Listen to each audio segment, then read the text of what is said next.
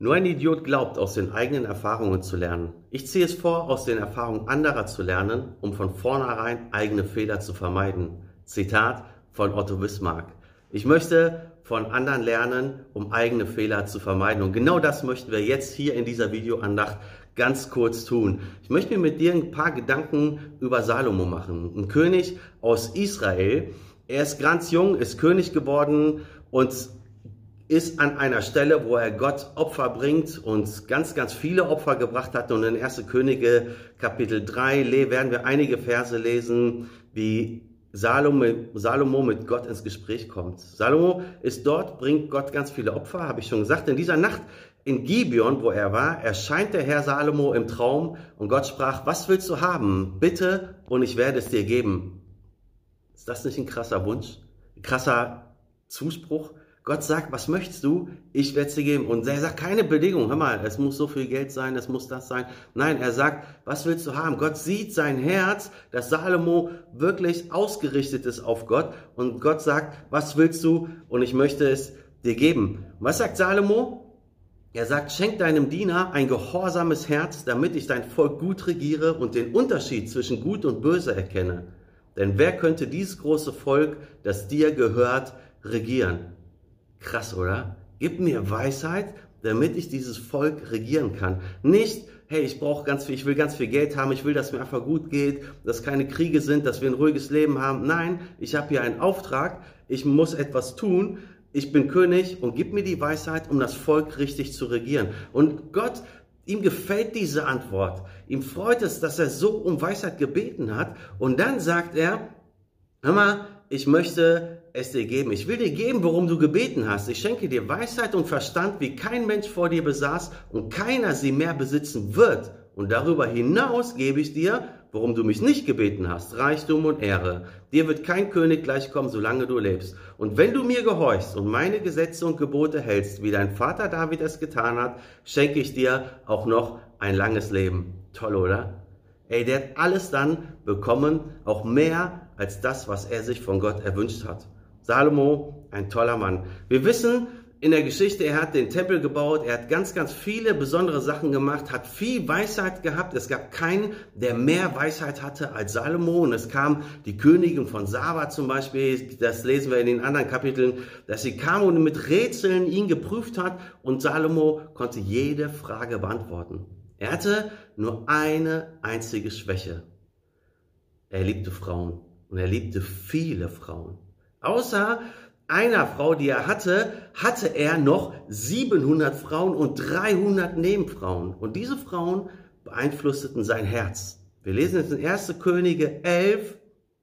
Er hatte so viele Frauen und als er alt geworden war, in Vers 4, hatten seine Frauen ihn so weit gebracht, dass er ihre Götter anbetete. Er vertraute nicht länger allein auf den Herrn, sein Gott, wie sein Vater König David es getan hatte. Und er fing an, andere Götter, unterschiedliche Götter anzubeten, fing an, dass diese Frauen auch ihre Götter und ihre Kulturen, ihre Tradition mit in sein Haus reinbrachten, das eigentlich nur für diesen Gott, für Gott, den Gott, den Schöpfer Gott errichtet war, für, das, für den er gelebt hat. Und er hat gesagt, Gott, gib mir Weisheit. Gott hat gesagt, ich werde dir Weisheit geben. Aber Salomo hat sich auf seine Schwäche verlassen und hat eine Schwäche zugelassen und hat eine Schwäche immer mehr zugelassen, dass es so weit gekommen ist, dass er 700 Frauen und 300 Nebenfrauen hatte. Ganz ehrlich, ich bin seit über 20 Jahren verheiratet und ich weiß nicht, wie ich mit 700 Frauen klarkommen sollte. Es ist echt hart. Man merkt, Salomo hat es nicht mehr unter Kontrolle. Er ist nicht mehr Herr seiner, seiner Sinne, er ist nicht mehr Herr seines Hauses, weil einfach zu viel durcheinander ist und Gott ist irgendwann mal traurig und Gott ist zornig und Gott sagt, hör mal, mein Junge, ich habe dir so viel gegeben, aber du hast meinen Bund nicht gehalten, du hast meine Gesetze nicht befolgt und deswegen werde ich dir mein, dein Königreich wieder wegnehmen. Es ist traurig. Salomo hat gut angefangen, hat ganz tolle Geschichten geschrieben, hat viel, viel Weisheit ins Volk reingemacht, viel Ruhe ins Volk reingebracht, aber eine Schwäche hat er permanent zugelassen und diese Schwäche wurde ihm irgendwann mal zum Verhängnis. Ich möchte dich fragen, wo sind deine Schwachpunkte? Schwachpunkte sind das, was dir mehr Zuneigung, Liebe, Hingabe und Zeit kostet, als dein Blick und deine Beziehung zu deinem Schöpfer und Erlöser. Wenn du Christ bist, kannst du mal nachdenken, was es sein könnte. Wo hast du Schwachpunkte, die ganz langsam dich immer mehr und immer weiter beeinflussen? Wenn du mit Gott und Jesus bisher noch nichts am Hut hast, kannst du dir mal Gedanken machen, ob es sich lohnt, der Weisheit der Bibel sich mal mehr damit zu beschäftigen, mal zu prüfen, ob es ein besseres Leben gibt als ohne diesen Gott, ohne den Schöpfergott, ohne den Gott der Bibel. Ich glaube es nicht. Ich habe den Gott der Bibel erlebt, ich habe den Gott der Bibel erkannt und habe gesehen, dass ein Leben ohne ihn einfach nicht sich nicht lohnt. Egal wie begabt und gesegnet jemand ist, jeder von uns kann fallen. Egal in welcher Situation du bist, jeder von uns kann fallen. Es muss nur ein kleiner Same sein, etwas ganz, ganz Kleines, was dich beeinflusst, wo du mehr Zeit investierst, als gut ist, wo du mehr deinen Blick hinrichtest, wo du eigentlich weißt, es ist nicht gesund für dich. Und Paulus warnt uns in 1. Korinther 10, Vers 12, wer sich für standhaft hält, soll aufpassen, dass er nicht auf diese gleiche, gleiche Weise sündige. Wenn du meinst, hey, nee, mir kann sowas nicht passieren, auf gar keinen Fall, glaub mir, wir müssen aufpassen, dass wir nicht fallen.